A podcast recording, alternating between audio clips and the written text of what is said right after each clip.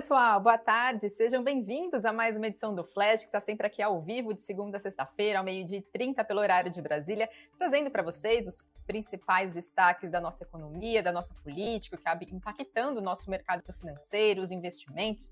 E vamos então para os destaques desta segunda-feira, dia 4 de abril de 2022.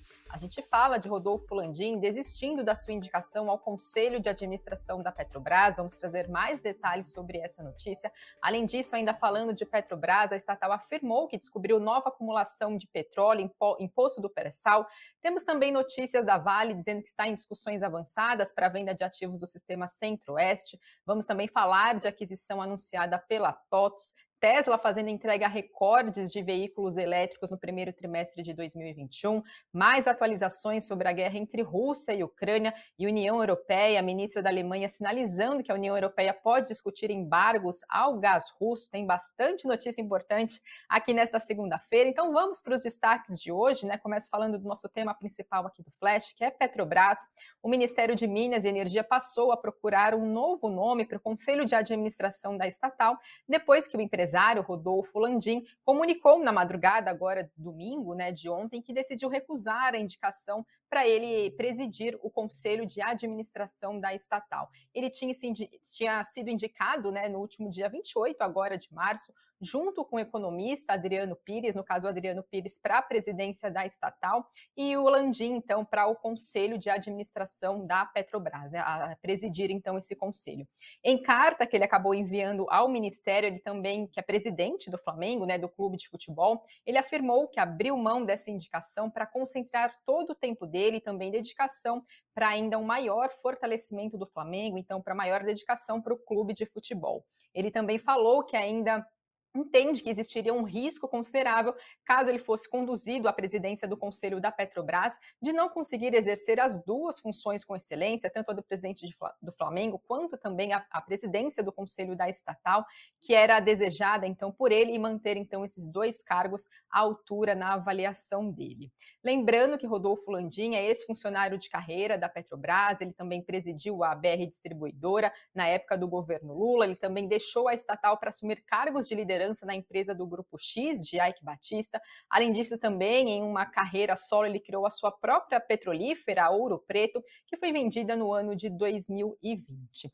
Essa desistência, então, de Rodolfo Landim e a troca do comando da Petrobras, depois que o presidente Jair Bolsonaro demitiu, né, então o CEO, o general da reserva Joaquim Silva Iruna, da presidência da estatal, trouxe ainda agora mais incertezas, já que Pires, né, Adriano Pires, indicado então para a presidência da estatal, tem o seu nome contestado pelo Ministério Público, junto também do Tribunal de Contas da União, por um suposto conflito de interesses. Segundo o subprocurador da, do Ministério Público, estão presentes fortes indícios na existência de um possível conflito de interesse envolvendo Adriano Pires, tendo em vista que a atuação dele na, na iniciativa perdão, privada, o que acaba gerando dúvidas sobre a possibilidade ética e legal dele vir assumir então a presidência da Petrobras o subprocurador fez essa manifestação, essa manifestação, perdão, se referindo a mais de 20 anos de trabalho do Adriano Pires, então indicado à presidência da Petrobras, à frente do Conselho Brasileiro de Infraestrutura, que foi fundado por ele mesmo.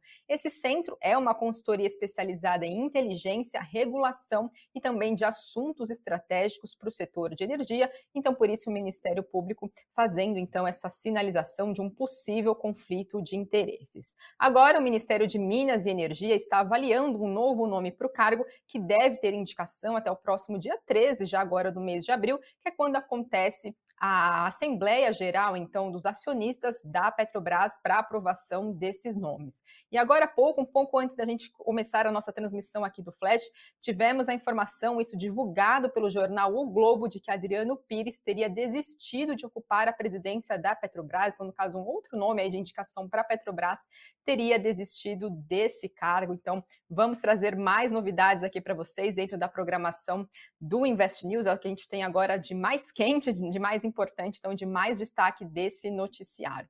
Com essas informações, Papéis hoje de Petrobras estava em queda, o Petri 4, no caso, caía 1,7% e Petri 3 subia 0,7%, isso por volta do meio-dia desta segunda-feira. Trazendo algumas análises para entender os possíveis impactos para os papéis agora de Petrobras, né? Como é que fica então o rumo né, do comando da Petrobras com essas possíveis mudanças, né? O que será então dessas novas indicações ao Conselho e também à presidência da Petrobras. A Levante Investimentos apontou que nos bastidores o que se sabe é que o recuo de Rodolfo Landim, essa desistência dele, se deu por causa de possíveis conflitos de interesse de Landim junto da Petrobras e que documentos produzidos pela diretoria de governança e também conformidade da estatal foram entregues para o Ministério de Minas e Energia e também a Corregedoria Geral da União, dimensionando a dificuldade tanto de Landim quanto de Pires para serem aprovados pelo comitê interno da Petrobras. De acordo ainda com a Levante Investimentos e com as informações reunidas pelo compliance da estatal,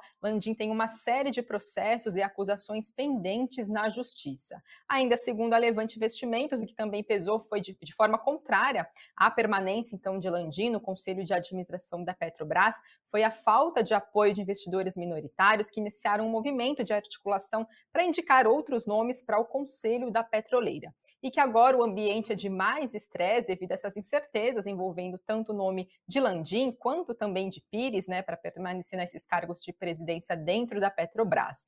E o que, que parecia, então, segundo a Levante Investimentos, encaminhar para um cenário positivo de Petrobras depois dessas indicações, agora se tornou uma dor de cabeça para o governo e também os acionistas na avaliação da Levante Investimentos.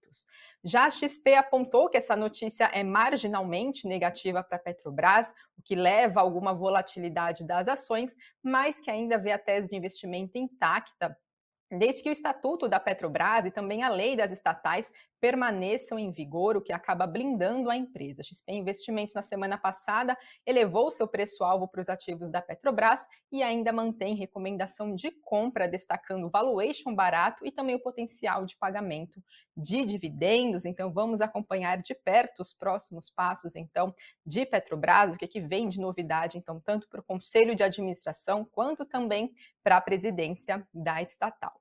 E ainda falando de Petrobras, a estatal confirmou na sexta-feira que descobriu uma nova acumulação de petróleo no pré-sal da porção sul da bacia de Campos. Lembrando que a Petrobras ela é operadora do bloco e detém 50% de participação. Os outros 50% restantes é da parceira nesse ativo, que é no caso a BP Energy do Brasil. A Levante Investimentos também analisou, avaliou essa notícia, afirmou que ainda é cedo para estimar quais são os possíveis impactos nas reservas e também na produção da empresa com essa descoberta, ainda mais que são necessários vários anos para que uma descoberta de petróleo venha realmente a produzir, caso ela seja economicamente viável. Mas que mesmo assim é muito importante para a petroleira estar sempre fazendo novas descobertas e também repondo as suas reservas. E falando ainda desse cenário de reservas, a estatal também informou nessa segunda-feira que o nível de utilização das suas refinarias atingiu 89% em média agora no mês de março. No ano passado, o nível médio de utilização do parque de refino da estatal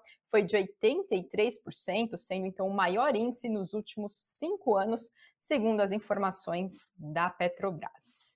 Quem também está entre os destaques do nosso cenário corporativo desta segunda-feira é a Vale, que informou que está em discussões avançadas para vender as empresas de minério de ferro, minério de manganês e logística que compõem o sistema Centro-Oeste.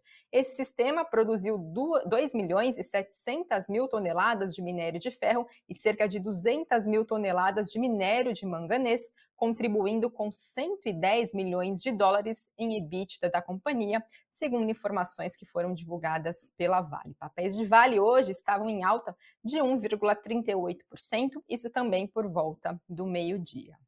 E ainda dentro do nosso cenário corporativo, também temos novidades da TOTOS anunciando a aquisição. Ela fechou no último sábado a compra da Gesplan, que é uma empresa de soluções de planejamento e gestão financeira, por 40 milhões de reais à vista. Essa empresa tem mais de 20 anos de mercado, prevê, provê soluções que operam no ambiente transacional de forma integrada, tendo também como destaque solução de software como serviço de gestão integrada de tesouraria. Ela tem aproximadamente 190 clientes nacionais nacionais e internacionais, e ela registrou receita bruta de aproximadamente 16 milhões de reais agora no ano de 2021. Segundo a TOTS, essa aquisição aumenta a cobertura e é também a profundidade funcional do portfólio de dimensão de negócios da, da sua gestão, e em particular também o seu módulo financeiro, com habilidades de poder atender às necessidades de clientes de forma ainda mais completa, ao mesmo tempo que acaba agregando mais acesso e inteligência de dados, o que possibilita o desenvolvimento de novas ofertas de soluções sob medida. Papéis de TOTOS hoje também em alta por volta do meio-dia, subindo 1,12%. Temos novidades também da Companhia Brasileira de Alumínio, que informou agora nesse final de semana que a sua acionista controladora, a Votorantim, vai realizar uma oferta de até inicialmente 34 milhões de ações da produtora de alumínio. A Votorantim disse na semana passada que estava avaliando uma oferta secundária para aumentar a liquidez das ações da CBA. E esse movimento também estaria alinhado à estratégia da Votorantim de fazer diversificação do seu portfólio. A Votorantim detém 75,9% de participação na Companhia Brasileira de Alumínio. E a CBA informou que a oferta inicial pode ser elevada em até 85%, ou seja, quase 29 milhões de ações, em lote adicional em até 15%, no caso de mais de 5 milhões de ações, em um lote suplementar. Considerando o preço de fechamento dos papéis na última sexta-feira de R$ 19,93 por ação da CBA, a operação pode levantar 1 bilhão 350 milhões de reais, caso os lotes extras sejam integralmente vendidos, então, pela CBA. E o preço da oferta deve ser fixado agora no próximo dia 6 de abril.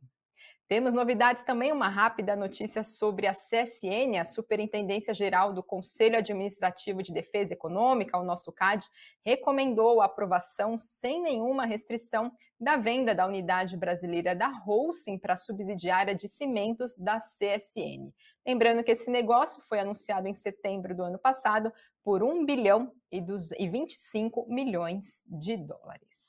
Falando agora um pouquinho de empresas internacionais, temos notícias da Tesla, fabricante de Elon Musk, que anunciou no sábado a entrega recorde de mais de 310 mil veículos elétricos, agora no primeiro trimestre desse ano. Isso representa um avanço de 68% em relação ao mesmo período do ano passado. Esse desempenho acabou superando as expectativas do mercado, que esperavam 309 mil entregas. A produção da Tesla no primeiro trimestre foi de mais de 305 mil veículos, esse avanço, então, de 69% em relação ao mesmo período do ano passado passado.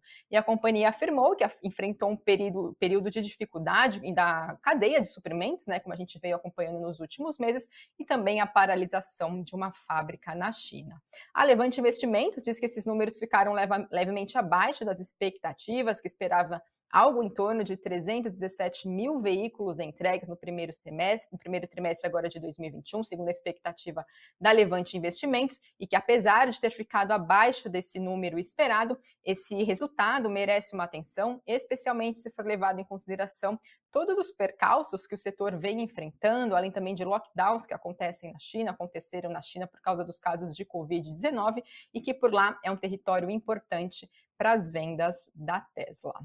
E ainda dentro do cenário internacional, trago também atualizações da guerra entre Rússia e Ucrânia, desdobramentos, né, então envolvendo esse cenário de conflito entre os dois países, a ministra da Defesa da Alemanha informou no domingo que a União Europeia deve discutir proibição da importação de gás russo depois que autoridades ucranianas acusaram as forças russas de cometer o que ela chamou de atrocidades em Kiev. Até agora, a gente vem acompanhando, né, Berlim, no caso a Alemanha, um pouco mais resistente a esses crescentes pedidos para impor embargos às importações de energia da Rússia, já que a Rússia acaba fornecendo 40% das necessidades de gás para a Europa.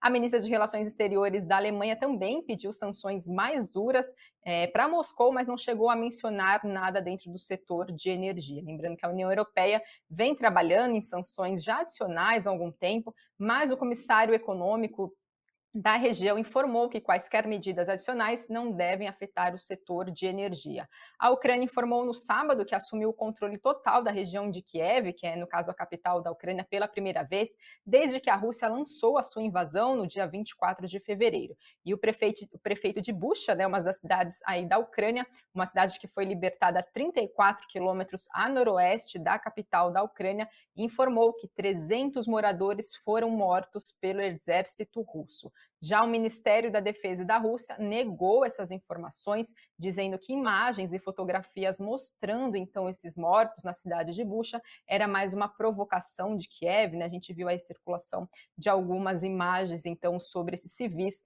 que foram mortos em Kiev, né? Nessa cidade de Bucha, perdão, então, e a Rússia está negando então que isso foi foram soldados então russos que acabaram então matando esses civis na Ucrânia. Passo agora para trazer para vocês, pessoal, uma atualização de informação divulgada pelo Banco Central. Toda segunda-feira a gente traz aqui no Flash os principais é, números, né, as principais é, perspectivas, na verdade, do Boletim Focus, que sempre traz as expectativas do mercado de financeiro para PIB, para Selic, para inflação. Toda segunda-feira, então, a gente tem esse documento do Banco Central.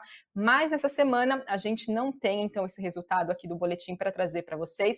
Isso porque o Banco Central informou que, em razão da greve dos servidores do Banco Central, isso na sexta-feira, né, deflagrada na sexta-feira, não então não, não divulgou então os dados do boletim Focus desta semana. Lembrando também, o Banco Central informou atraso na divulgação do relatório de poupança e também de indicadores selecionados. Então, esses dados então vão ser é, atrasados. E segundo o Banco Central, numa forma oportuna, no futuro, vai informar então as novas datas das respectivas publicações. Então, no caso desses documentos. Lembrando que os servidores do Banco Central iniciaram na sexta-feira uma greve por tempo indeterminado e informaram que essa paralisação pode impactar os serviços, como por exemplo operações de PIX, enquanto o presidente do Banco Central, Roberto Campos Neto, está em período de férias. Nos últimos dias, esses servidores já tinham, já estavam fazendo paralisações que levaram também ao cancelamento de outras divulgações, incluindo, por exemplo, dados fiscais e também do balanço de pagamentos referente ao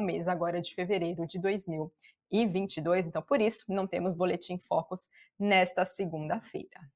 Passo agora para falar do nosso Ibovespa, o principal índice da nossa Bolsa Brasileira, por volta do meio-dia, hoje em queda de 0,45% aos 121.023 pontos. Dólar também caía 0,95% a R$ 4,62 e Bitcoin também um dia de queda para Bitcoin de 1,57% por volta do meio-dia aos 45.901 dólares. E agora vamos saber quais são os destaques do Invest News desta segunda-feira. O assunto do cafeína é Copa do Mundo, né? A gente traz então como economista Samidana calcula as projeções dos jogos, né? Lembrando, claro, que é difícil de acertar quem vai vencer no futebol, sempre acontecem os bolões, então as apostas, né, de quem pode levar então a Copa do Mundo, que temos agora no ano de 2022. Mesmo assim, dá para a gente saber, então, previsões das cinco fases da Copa do Mundo, isso, claro, por meio das estatísticas realizadas pelo economista Samidana. Então, no programa de hoje, no Cafeína de hoje, você descobre quais são as chances de os times passarem de fase, assim como quem deverá sair vencedor da Copa do Mundo. Então, para você que acompanha futebol, gosta de Copa do Mundo, né, tem aí as estatísticas, então, para vocês. E já no nosso site, que é investnews.com, a gente fala sobre os possíveis impactos, os recentes anúncios de redução de imposto né, aqui no país. A gente teve anúncio de redução do IPI, de zeragem também do imposto de importação do etanol, de alguns produtos, então, é, de cestas, né, da nossa cesta aí básica de alimentos. Então, eu conversei com economistas para entender um pouco desse cenário, né, até que ponto ele realmente, esse, essa redução de impostos pode chegar efetivamente no bolso de, dos brasileiros, como que isso pode refletir para os investidores estrangeiros, né, como os investidores estrangeiros podem enxergar é, essa novidade, então, esse movimento, nessa né, redução de corte de impostos, quais são os possíveis impactos para as contas do governo, também para a nossa economia. Então, tem todo o material completo em nosso site, investnews.com investnews.com.br e as demais notícias também para vocês seguirem bem informados, assim como também a gente tem um boletim Invest News, seis e meia da tarde, depois do fechamento do pregão, com as demais notícias do dia, então, para vocês saberem o que acabou acontecendo nesta segunda-feira. E agora dá uma olhada nos comentários de vocês, o Sigefredo falando, né, do porquê não teremos boletim Focus. É justamente essa informação que eu trouxe, né, por causa então da greve de servidores do Banco Central atrasando então a divulgação desses documentos, então que a gente sempre tem aí né, as datas certas que são divulgadas pelo Banco Central. Pessoal, esses são os destaques de hoje. Sigam ligados aqui na programação do Invest News e amanhã eu tô de volta, espero vocês. Até lá.